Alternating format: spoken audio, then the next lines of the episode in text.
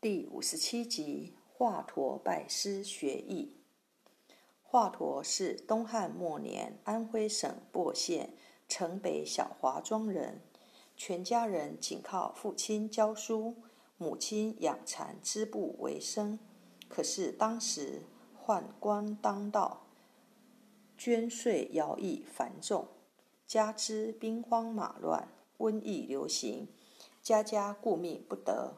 谁还有心叫孩子上学？这样一来，华佗家的生活就更拮据了。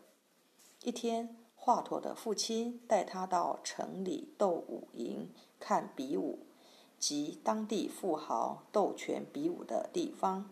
回家后，忽然得了肚痛疾病，医治不及，死了。华佗及母亲两人悲痛欲绝。设法将父亲安葬后，家中更是揭不开锅了。那时华佗才七岁，娘把他叫到跟前说：“儿呀，您父已死，我织布也没有本钱，今后咱俩怎么生活呀？”华佗想了一想，说：“娘，不怕，城内药铺里的蔡医生是我爸爸的好朋友。”我去求求他收我做个徒弟，学医，既能给人治病，又能养活娘，不行吗？娘听了满心欢喜，就给华佗洗洗脸，换了件干净的衣服，让他去了。华佗拜了师傅，就跟蔡医生学徒，不管是干杂活、采草药，都很勤快卖力。师傅很高兴。一天。师傅把华佗叫到跟前，说：“您已学了一年，认识了不少药草，也懂得了些药性，以后就跟您师兄抓药吧。”华佗当然乐意，就开始学抓药。谁知师兄们欺负华佗年幼，铺子里只有一杆等秤，您用过后我用，从不让他沾手。华佗想。若把这事告诉师父，责怪起师兄，必然会闹得师兄弟之间不和。但不说，又怎么学抓药呢？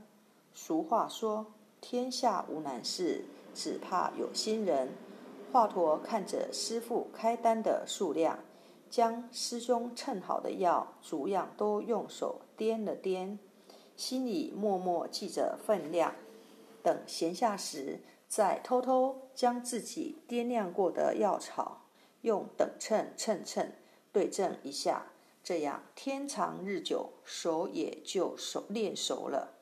有一回，师傅来看华佗抓药，见华佗竟不用等秤，抓了就包，心里很气愤，责备华佗说：“您这个小捣蛋，我诚心教您，您却不长进。”您知道药的分量拿错了会药死人的吗？华佗笑笑说：“师傅错不了，不信您称称看。”蔡医生拿过华佗包的药，逐一称了分量，跟自己开的分量分毫不差，再称几剂，依然如此，心里暗暗称奇。后来一查问，才知道是华佗刻苦练习的结果。便激动地说：“能继承我的医学者，必华佗也。”此后便开始专心地教华佗望、闻、问、切。一次，丁家坑李寡妇的儿子在河里游泳时溺了水，李氏飞奔来找蔡医生。蔡医生见孩子双眼紧闭，肚子胀得像鼓，便叹气说：“孩子难救了。”李氏听了，哭得死去活来。华佗过去摸了摸脉，低声对师傅说：“孩子可能还有救。”蔡医生不信。华佗叫人牵头牛来，先把孩子扶在牛身上，控出水，然后再放平孩子，用双腿压住孩子的腹部，提起孩子的双手，慢慢一起一落地活动着。约莫一刻钟功夫，孩子渐渐喘气，睁开了眼。华佗又给他开了剂汤药，把孩子治好了。华佗起死回生的消息像风一样的传开了。蔡医生羞愧地对华佗说：“您已青出于蓝而胜于蓝，我没本事教您了。您出师开业去吧。”华佗出了师也不开业，却游学徐土一带，寻访名医，探求医理，给人治病。